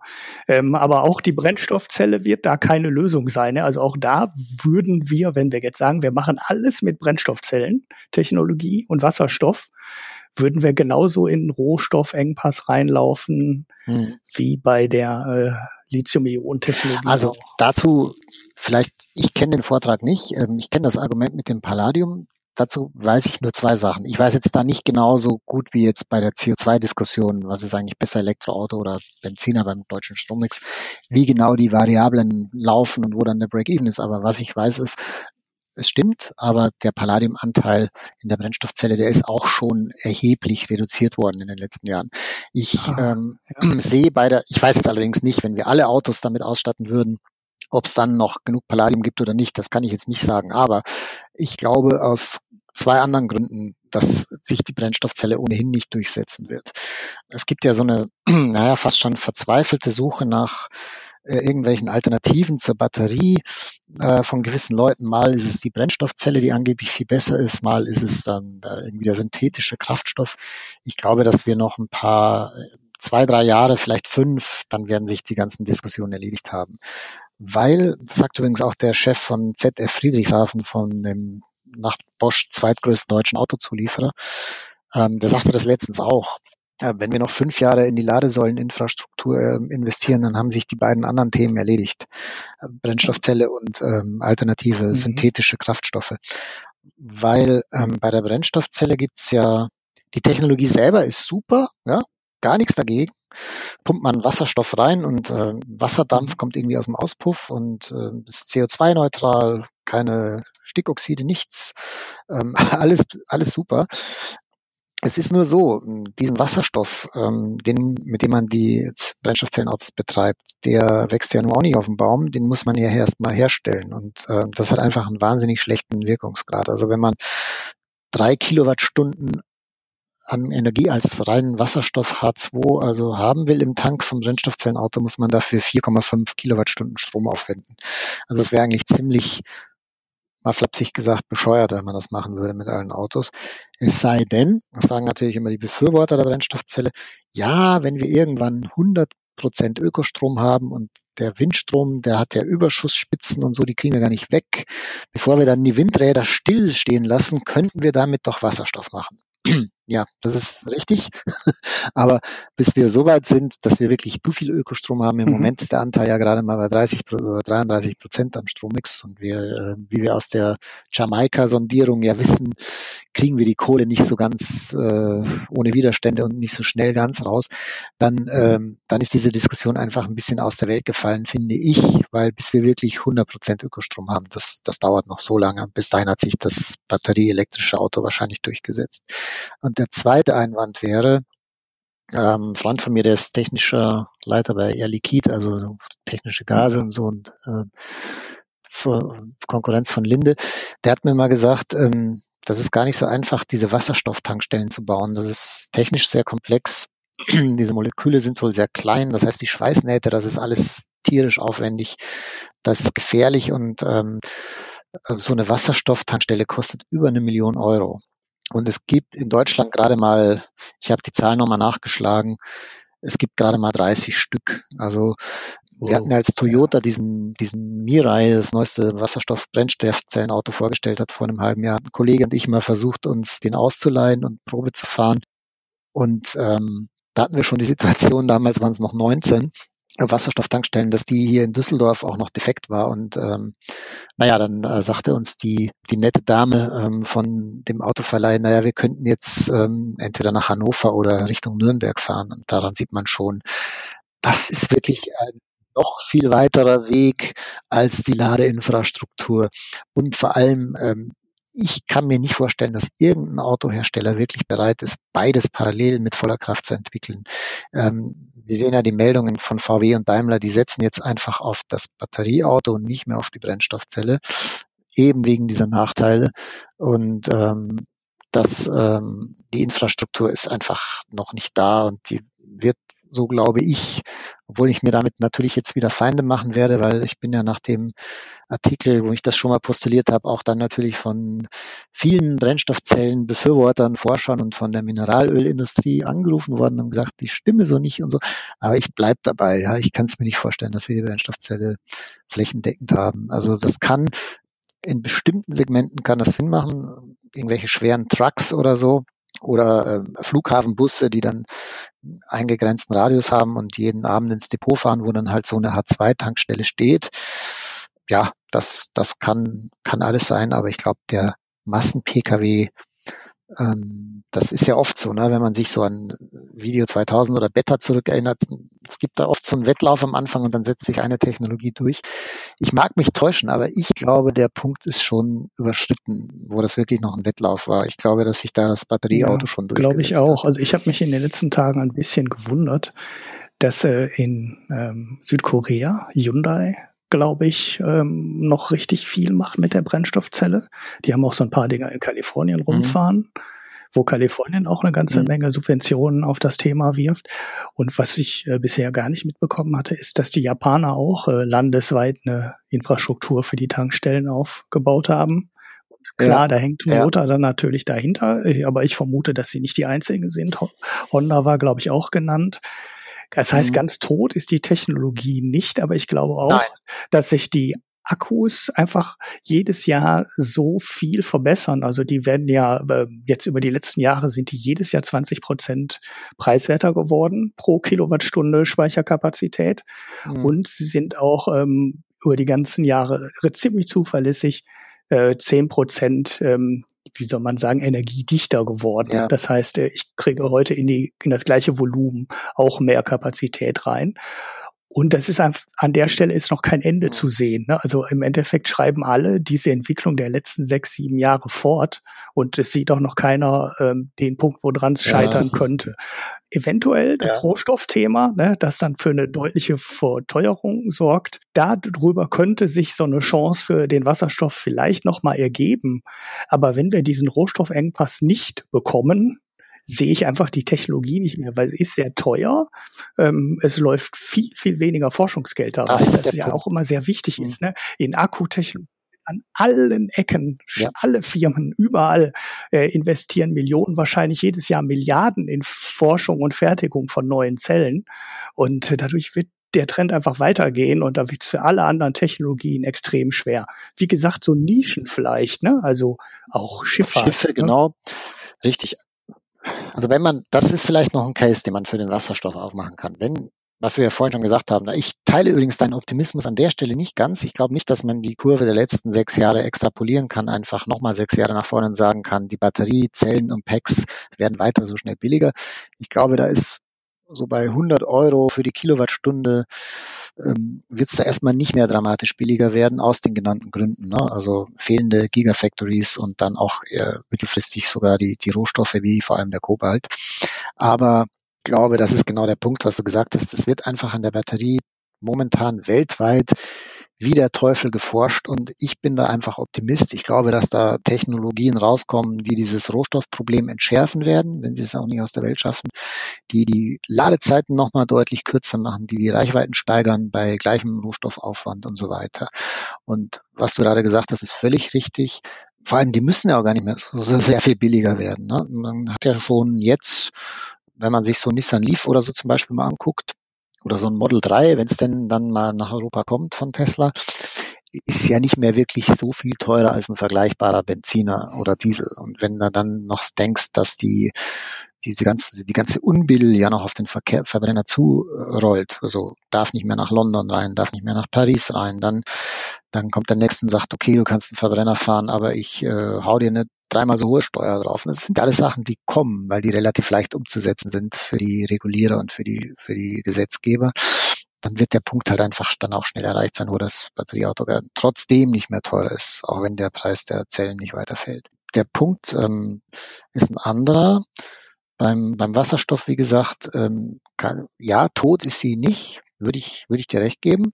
Aber was du gerade gesagt hast, ist, ist glaube ich, das Entscheidende. Die Entwicklungsbudgets, die werden man halt einfach nicht mehr auf den Wasserstoff gesetzt momentan im großen Stil. Also wenn man überlegt, wo machen die Autohersteller ihren Reibach, wo bewegen sie sich strategisch hin, mittleres gehobenes Segment, ähm, kleine, mittelgroße SUVs, Pkw, ähm, Light Trucks und so weiter. Da sehe ich einfach, dass die überall Land auf Land ab mindestens das Zehnfache momentan in die Batterie- und Elektroautoentwicklung stecken, wie in die Wasserstoff-, äh. Wasserstoff, äh, irgendeinen anderen Markt braucht. Ne? Also neben dem Auto. Die brauchen noch irgendeine andere Idee, um einen Markt zu schaffen, der groß genug ist für die Wasserstoffzelle. Na, also sei es die Heizung in irgendwelchen Häusern, die dann vielleicht ja. über Wasserstoff gemacht wird. Äh, aber allein übers Auto wird da, glaube ich, kein signifikanter Markt mehr entstehen und damit ja. kannst du da, äh, hast du einfach keine Chance. Das ist halt eine Sackgasse. So, das ist wahrscheinlich bei den synthetischen Kraftstoffen relativ ähnlich. Ja. Da habe ich mir auch viel Gedanken drüber gemacht. Ne, VW und da gibt's ja viele, die das in Deutschland noch äh, für eine, äh, ja, vielleicht sogar nicht nur für eine Brücken Technologie halten, sondern auch für eine langfristige Lösung. Ich bin aber extrem skeptisch, weil eigentlich sehe ich nur einen Markt, wo das was werden könnte, und das ist die Luftfahrt weil da wirst du mit den schweren Akkus und äh, dem leichten Wasserstoff, also Wasserstoff ist zwar leicht, aber hat halt sehr eine deutlich geringere Energiedichte als Kerosin.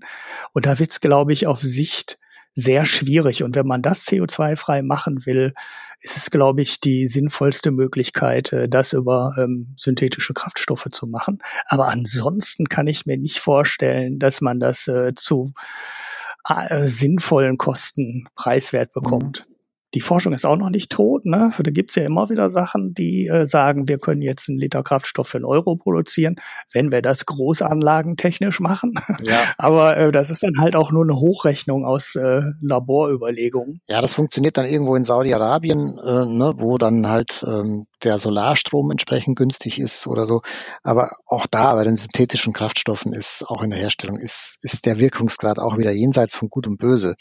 Ähm, da muss man auch wieder unfassbar viele Kilowattstunden an Strom aufwenden, bis man das als, als synthetischen Kraftstoff raus hat.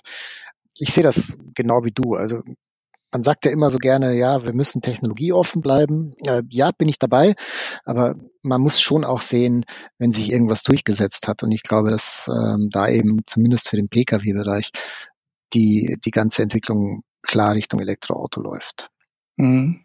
Okay. Gut, dann sind wir so mit dem groben Sachen durch, ne, die wir hier uns aufgeschrieben haben. Also man kann jetzt noch in viele Bereiche wieder reingehen, ne, aber wir haben jetzt auch schon eine Stunde, gute Stunde. Ja. Und äh, du wolltest auch irgendwann nach Hause. Ach, kein Problem. kann, ich, kann ich auch gut nachvollziehen. Ich fahre jetzt gleich mit dem guten alten Dieselbus der Düsseldorfer Rheinbahn. ja, okay. Äh, ja, in Oberhausen war ja jetzt auch irgendwie vier Elektrobusse ja. rum oder sowas, die jetzt sogar schnell an der Straßenbahn Stromleitung Siehst aufladen du? können. Das ist so die erste und einzige Ladestation, die es gibt. Das ist übrigens auch ganz witzig, vielleicht noch zum Schluss. Das ist auch eine witzige Technik, die eine Renaissance erleben könnte. Zum Beispiel in Solingen gibt's ja diese O-Busse, die ganz normal aussehen wie normale Busse, aber so eine Oberleitung haben wie eine Straßenbahn. Mhm. Und die habe ich letztens gelesen, erleben auch ein weltweites Revival und werden wieder stark bestellt. Also das ist einfach, ähm, vielleicht noch zum Abschluss, das ist einfach ein Thema, über das wir ja noch gar nicht gesprochen haben. Diese ganzen Fahrverbote in den Städten für Diesel, oder ich habe es gerade mal kurz am ähm, London und Mexico City oder Paris, glaube ich, erwähnt. Das ist natürlich eine Sache, die in Deutschland auch nach wie vor droht. Ne? Und dann ähm, nochmal die ganze Entwicklung beschleunigt. Also es ist ja nicht vom Tisch. Mhm. Und äh, da, äh, wenn man da nämlich mal vernünftig guckt, wer eigentlich der Hauptstaub, äh, Feinstaubverursacher zum Beispiel ist, dann äh, landet man sehr schnell bei den Lkw und Bussen wieder und ähm, vor allem bei den älteren Bussen, die halt viele Stadtwerke und Verkehrsbetriebe noch aus Kostengründen äh, betreiben. Das ist natürlich auch eine Sache, die, wo sich dann auch viele Pkw-Fahrer vielleicht zu Recht ein bisschen ärgern und sagen, bei mir wird die Schraube angezogen. Ich darf bald mit einem drei Jahre alten Diesel nicht mehr in die Stadt fahren, aber die fahren da mit, mit 20 Jahre alten Schüsseln durch die Gegend. Ähm, also ich glaube, dass da auch in dem, in dem Bereich ähm, Nutzfahrzeuge noch ziemlich viel passieren wird. Mhm.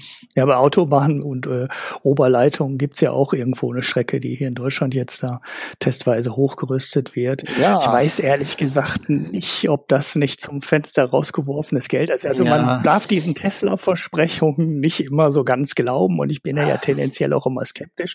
Und die kriegen die Sachen ja eh nie fertig zu dem Termin, den sie ankündigen. Darauf sollte man sich von vornherein vorbereiten. Aber ähm, mhm. wenn die das halten können, was sie versprechen, selbst wenn es ein Jahr später wird oder zwei Jahre später wird, dann wird der Markt für so Lösungen eh überschaubar, weil dann einfach die Kosten für die Infrastruktur so teuer sind und die Steuerzahler die ja. bezahlen müsste.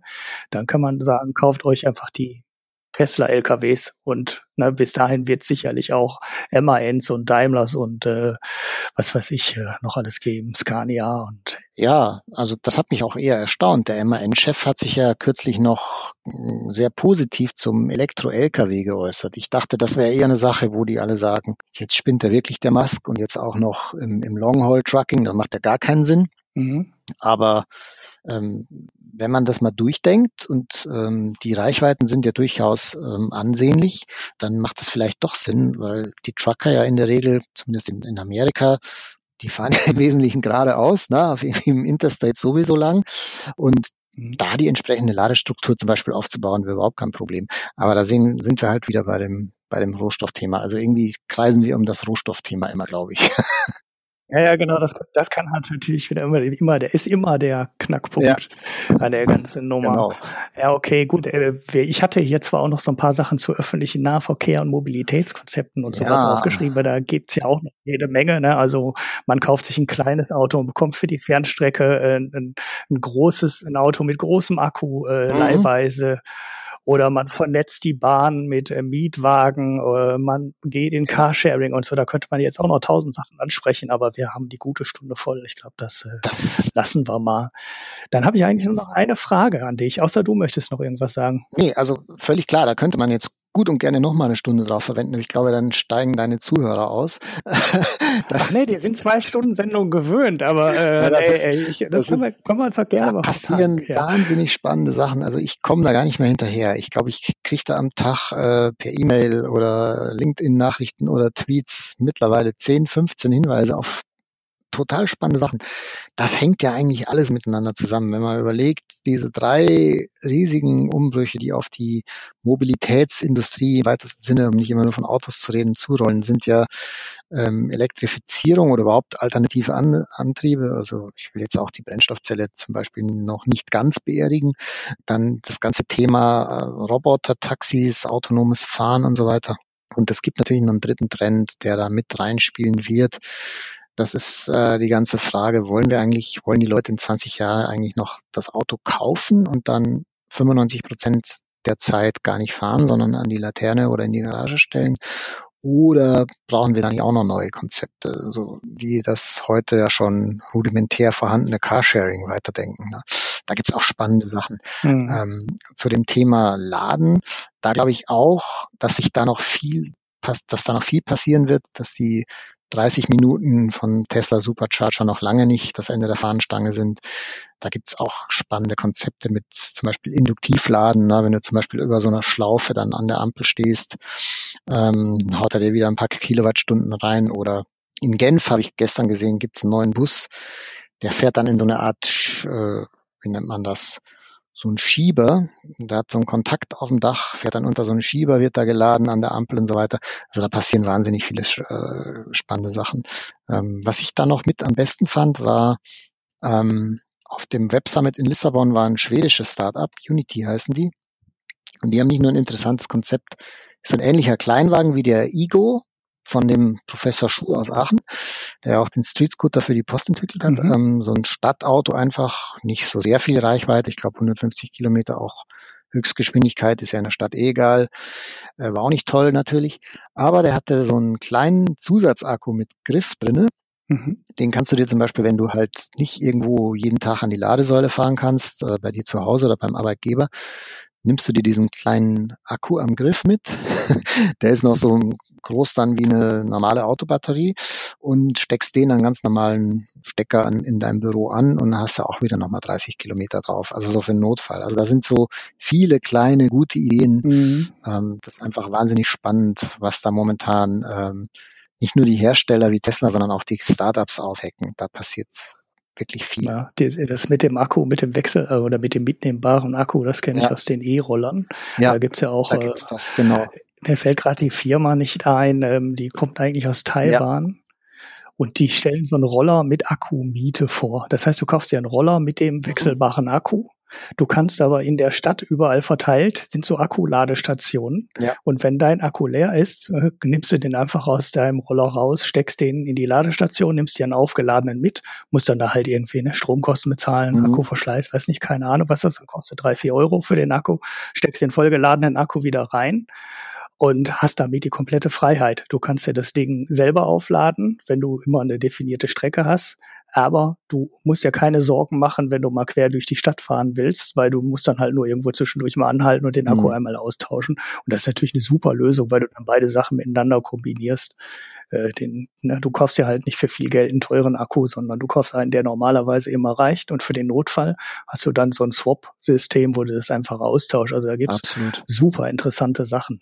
Ja gut, ähm, Machen wir dann aber doch nicht. Vielleicht gibt's ja noch mal eine zweite Folge Klar, mit dir. Aber ich fand es bis jetzt äh, sehr, ähm, sehr gut und hochinteressant. Ich habe am Ende noch eine einzige Frage an dich. Was du ändern würdest, wenn du jetzt Politiker wärst? Also du dürftest ein Gesetz machen, eine Sache erlauben, ändern oder verbieten, um die Elektromobilität und die Verkehrswende zu fördern? Was würdest du dann nehmen? Also wo du meinst, dass der meiste Nutzen daraus kommt. Kurzfristig oder langfristig? also ja, das überlasse ich dir. Oder du kannst auch zwei sagen. Ach, habe ich das wollte ich doch hören. Nein, also ich würde kurzfristig würde ich ähm, eine Sache machen, die schon mal ähm, diskutiert wurde bis in den Bundesrat, aber dann leider, ich glaube von Herrn Kauder war es, verhindert wurde. Ich würde Firmenkunden Flottenkunden eine Sonderabschreibung auf Elektroautos geben. Also das klingt jetzt ein bisschen komplex, aber mhm. ich habe herausgefunden, es gibt jetzt schon einen Markt für Elektroautos, der nicht bedient wird von der deutschen Industrie oder überhaupt von der Industrie. Ganz langsam mit Street Scooter und so und äh, dem Ego von Professor Schuh in Gang kommt. Ähm, das sind gewerbliche Nutzer, die viele urbane Kurzstrecken fahren. Bei dem Thema urbane Kurzstrecken, dass die sich besonders für Elektromobilität eignen, waren wir ganz am Anfang schon mal. Hier schließt sich der Kreis. Das sind die Leute, die, wenn du die rausnimmst, hast du sofort die Feinstaub, die Smog-Alarmwerte unten, die Kurven den ganzen Tag in der Stadt rum. Also Pflegedienste, Taxis, Lieferverkehr, die ganzen Lieferandos, äh, wie die alle heißen, ne? Amazon, Prime, ähm, Same Day Delivery, diese ganzen Sachen, die brauchen alle keine großen Akkus. Die brauchen keine Riesenautos, die 240 fahren können wie so ein Tesla. Die brauchen einfach nur äh, ein Ding, was nicht vom Fahrverboten betroffen ist und was im Unterhalt günstig ist. Und denen würde ich, die würde ich, denen würde ich die, diese Sonder-AFA geben, mhm. anstelle dieser, Entschuldigung, wenn ich das so deutlich sage, bescheuerten Förderung von 3000 Euro für Plug-in-Hybride, weil die ist nur wirklich das Schlechteste, was man an Förderung machen kann. Ähm, das würde ich sofort ändern. Mhm. Das wäre auch kein Aufwand. Okay, das war die kurzfristige Geschichte. Was wäre deine langfristige? Langfristig würde ich ähm, unbedingt versuchen, ähm, eine Zellfertigung nach Deutschland zu kriegen. Das ist jetzt nicht nationalistisch gemeint, aber ich glaube, industriepolitisch äh, ist es zwingend nötig, dass wir hier Batteriezellen fertigen können ähm, in der EU oder, oder in mehreren EU-Ländern. Ähm, weil sonst kann es wirklich passieren, dass äh, in ein paar Jahren die Situation entsteht, dass, dass man einfach äh, nicht, genug, nicht genügend Akkus kriegt für die Elektromobilität. Ja, äh, das ist wirklich für die deutsche Automobilindustrie noch ein viel drängenderes Problem als äh, für die weltweite. Jetzt sind wahrscheinlich viele Zuhörer enttäuscht und sagen, denken sich, das ist ja ein totaler Autogeil und wieso sagt er nicht ÖPNV und so? Das habe ich bewusst nicht gemacht. Ich glaube, dass der ÖPNV natürlich gefördert werden soll und auch viel mehr gefördert werden soll und dass auch mehr Güter zum Beispiel auf die Schiene unbedingt müssen. Aber das sind jetzt natürlich ähm, Sachen, die deine Frage nicht unbedingt beantworten, weil die werden ja schon ständig gefördert. Ich wollte damit nur sagen, denen schließe ich mich an, diesen Forderungen. Also man muss dringend, mhm. ähm, also was Deutschland sich zum Beispiel erlaubt, wenn man Verkehr mal breiter denkt und nicht nur immer über Autos redet oder über Nahstreckenverkehr in Städten, dass die, die Italiener, die Schweizer, die Österreicher, die Holländer alle bauen ihre Strecken für den Güterverkehr neu und bauen die aus und äh, Deutschland hält sich da nicht an die Verträge und hängt hinterher. Also es ist wirklich für so ein reiches Land wie Deutschland äh, ziemlich peinlich, finde ich. Peinlich, ja. genau. Kann ich mich auch dauernd drüber aufregen. Hier läuft ja die Strecke vorbei, die von Rotterdam nach Genua ja, gehen soll, genau. also in Oberhausen. Und äh, die ist fertig in der Schweiz, äh, quer durch die Alpen, im, durch den. Tunnel gebaut. Die ist fertig bis Utrecht oder fast, glaube ich, bis zur holländisch-deutschen ja. Grenze ist die fertig. Und hier sind gerade die Planfeststellungsverfahren, ich glaube, für drei Bauabschnitte bis zur holländischen Grenze abgeschlossen. Und mhm. bei einem haben sie ja. jetzt angefangen zu bauen. Und das Gleiche ist genau. ja im, am Oberrhein da wo jetzt die Strecke zusammengekracht ist in einer Unterführung, ist ja genau das Gleiche. Ja. Und die Schweizer sind natürlich auch stinksauer, weil die haben die Milliarden angefasst und die Holländer sind stinksauer, weil die haben die Milliarden angefasst für den Ausbau. Und Deutschland hat direkt an zwei Strecken äh, nichts auf die Kette gekriegt. An drei sogar. Es gibt sogar noch den Brenner Basistunnel, da hat ja jeder deutsche Verkehrsminister immer heimlich gedacht, der wird eh nie gebaut und jetzt bauen Italien und Österreich den und da ist dasselbe Drama. Die Österreicher bauen halt bis zur Grenze die, die Güterbahn aus und ähm, auf der bayerischen Seite dann kloppen sich ähm, irgendwelche Gemeinden, ob das jetzt links oder rechts vom Innen äh, gebaut ist. Es ist, es ist einfach peinlich und ein Armutszeugnis, oh ja. ähm, dass wir da so im Weg stehen. Also um deine Frage nochmal abschließend zu beantworten. Kurzfristig Sonder-AFA für gewerbliche E-Autonutzer wie Pflegedienste und Taxis und langfristig äh, mhm. Förderung der Güterbahn. Das wären zwei wirkliche ähm, fast schon Herzensangelegenheiten. Jetzt bleibt als, als bleibt als, als Schluss ja. übrig, die, die, seine Herzensangelegenheit ist eine Sonderafa. Das ist natürlich jetzt nicht so geschickt. aber ja, das ist aber, aber oft sind so, so diese versteckten Sachen, ne? so, so Sonderafas durchaus Sachen, die echt Geld in Bewegung setzen. Weil äh, es, es, es gibt halt Märkte, wo sich Elektromobilität heute genau. schon rechnet. Die hast du ja beschrieben. Und es ist eigentlich extrem peinlich für die deutsche Automobilindustrie, dass sie diese Märkte übersieht. Ne? Also mit dem ja. Street Scooter haben sie es übersehen. Sie haben die Nische Elektro Sportauto übersehen, die Tesla geöffnet hat und Elektro-Oberklasse Automobil haben sie übersehen. Ja, da kommen sie jetzt ja, Audi e-tron und Porsche und so, ne, da kommen sie ja jetzt dann. Genau, ja, ja, ja aber gut, wie lange gibt's jetzt das Model S? Ne? Ja. Ich meine, das ist schon, die haben schon sehr lange alleine ihr, den, sich den Markt machen können. Ne? Und jetzt haben sie diesen Markt mit den kleinen Stadtautos auch wieder ja. übersehen. Und äh, ich meine, das ist doch logisch, dass sich das für die Leute rechnet und dass genau die Autos sind, äh, die man auch bauen kann, weil man mhm. eben nicht einen Akku für 500 Kilometer einbauen muss, Richtig. der dann 20.000 Euro kostet, sondern man kommt mit 100 Kilometer Reichweite aus. Man hat die Autos, die dauernd Start und Stopp machen, wo genau. die Elektroautos halt total effizient ja, sind, weil die auch die Energie zurück du brauchst überhaupt in den Akkus. Und wo der Diesel halt total dreckig ist, weil der Motor dauernd wieder kalt ist und wo die dann teilweise den Motor mhm. weiterlaufen lassen ja, damit. Äh, ne? Oder die und, illegale, die illegale Abschaltausrichtung für 10 Euro in, aus Polen im Taxi drin ist. Ne? Das ist ja auch gang und gäbe. Das sind Hunderttausende, ja. die damit rumfahren. Und ähm, das ist genau der Punkt. Da kommt natürlich wahnsinnig Schwung in das Thema durch diese Fahrverbotsdiskussion. Und äh, das merkst du auch im privaten Umfeld. Ne? Leute haben Skrupel, sich nochmal einen Diesel zu kaufen. Die haben einfach Angst vor diesen Fahrverboten. Da hätte man wirklich sehr leicht schnell was machen können. Aber das mhm. kommt in Gang. Also Mercedes zum Beispiel bringt ja jetzt eine Elektro- äh, Lieferwagenserie raus. Ähm, also da sind sie jetzt, glaube ich, schon aufgewacht. Aber da ist natürlich viel Zeit leider ungenutzt ja. äh, verstrichen. Ja. Ja, also dass da jemand so eine Fertigung aufbauen kann für einen Street Scooter und jetzt schon die zweite Fabrik baut und äh, der Professor Schuh mit dem Ego dabei ist, äh, das quasi zum ja. zweiten Mal schon zu machen. Ja, das ist schon sehr überraschend in so einer Industrie, wo eigentlich immer alle davon ausgegangen sind, da kommen so schnell keine Konkurrenten da rein, weil du musst halt Milliardenbeträge ähm, in die Hand nehmen, um ein neues ja. Auto zu entwickeln und dann die Fabrik dafür zu bauen. Und äh, der zeigt jetzt, dass es halt, dass man eben doch nicht Milliarden braucht, sondern man wahrscheinlich mit, ja, mit einem hohen zweistelligen Millionenbetrag auskommen kann. Vielleicht braucht er auch einen niedrigen dreistelligen, ja. so genau weiß man das ja nicht, aber äh, es geht auf jeden Fall mit mit deutlich weniger Geld als die Automobilindustrie. Das er braucht natürlich auch nicht so viele teure Werkzeuge, weil im Endeffekt ähm, ist das ja ein Alu Rohrfahrgestell mit äh, Plaste- und Elastico-Trügeln. Also jetzt, das klingt jetzt despektierlich, aber er hat das selber so genannt. Ich habe ihn da mal besucht in Aachen und habe mir das angeguckt. Das ist wirklich einfach nur so ein Standard-Alu-Rohrrahmen, keine selbsttragende Karosserie, ne, wie sie eigentlich seit Jahrzehnten sonst gebaut wird aus Stahl oder Alu. Und da sind so Plaste und Elaste, wie man sie noch vom, vom Trabi kennt. Natürlich ist das Material ein bisschen besser geworden.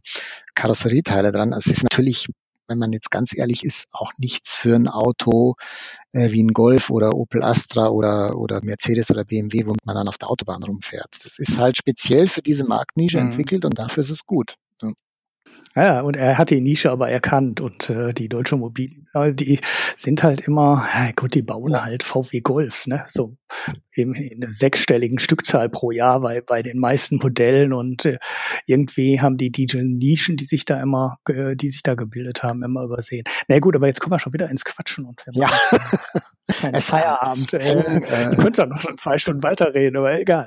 Ähm, wir machen jetzt trotzdem mal den Deckel drauf, würde ich sagen. Gerne. Äh, ja, das waren zwei sehr, sehr gute Antworten, weil diese AFA-Geschichte, die gab es ja bei den ganzen Werbeschutzmaßnahmen auch ja. mal und da hat auch eine relativ geringe Summe Geld, auf die der Staat verzichtet hat relativ große Investitionen in Bewegung gesetzt und da, deshalb bin ich da voll bei so einer Idee mit so einer Sonder-AFA für bestimmte Bereiche. Die würde da nämlich auch wieder, die wird den Staat gar nicht so wahnsinnig viel Geld kosten. Das Geld fließt ja auch später noch wieder zurück, ne? Über die Sonder-AFA, weil am Ende schreibst du dann ja langsamer ja, ab. Das ist ja nur genau, eine Verschiebung genau. des Geldflusses nach hinten. Und äh, da kannst du mit echt wenig Geld viel erreichen und das wird viel zu wenig gemacht in der deutschen Politik, dass man sich so überlegt, wie kann ich mit wenig genau. Geld viel Geld in Bewegung setzen. Und deshalb gefällt mir die Idee eigentlich sehr gut. Okay, Stefan, äh, besten Dank für das Gespräch. Ich danke dir. Ich hoffe, das war ähm, für die Hörer auch interessant, aber ich vermute mal schwer, weil wir kommen, wenn wir die Themen anreißen, immer sehr viel Feedback dazu und auf Tweets in dem Bereich passiert auch immer was. Ja, vielen Dank für deine Zeit. Ich danke dir. Hat Spaß gemacht. Gerne. Und wenn wir, ähm, wenn irgendwie Fragen kommen von den Lesern, äh, schicke ich dir dann einfach einen Link dazu. Äh, ich werfe in die Show Notes auch den Twitter-Account und die Artikel, ähm, die wir heute teilweise durchgesprochen haben. Okay.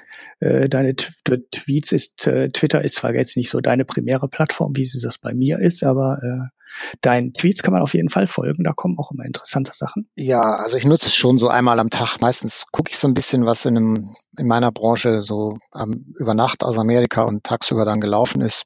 Und ich twitter meistens so zwischen morgens halb neun und halb elf. Und dann, dann muss ich leider mal für Geld schreiben und twitter nicht ständig. Ja, ja, ja. Aber Ja, ich gucke da dann doch öfter rein pro Tag, aber genau. auch nicht immer. Ich werfe das ja alles immer in so eine Queue. Da denkt man auch immer, ich würde die ganze Zeit Twitter lesen, ähm, aber das stimmt dann auch nicht. Das sind dann immer so so Häppchen, so, ne, morgens, mittags, nachmittags und dann nochmal irgendwann abends. Okay, gut, dann nochmal besten Gerne. Dank. Ähm, vielen Dank an die Hörer äh, fürs Zuhören. Wir freuen uns, äh, glaube ich, beide über Feedback und Fragen. Und äh, vielleicht machen wir in Zukunft dann nochmal eine Folge, würde mich sehr freuen, weil gerade bei den Mobilitätskonzepten und so äh, passiert ja auch jede Menge. Genau, das sollte man sich nochmal gesondert angucken. Gut, das war's dann für heute. Ähm, folgt uns auf Twitter, gibt uns Sterne bei iTunes und so weiter, aber das kennt ihr aus jeder Folge. Da muss ich den Stefan jetzt nicht mit nerven. Deshalb sage ich mal einfach Tschüss und besten Dank fürs Zuhören und besten Dank für das Gespräch. Gerne.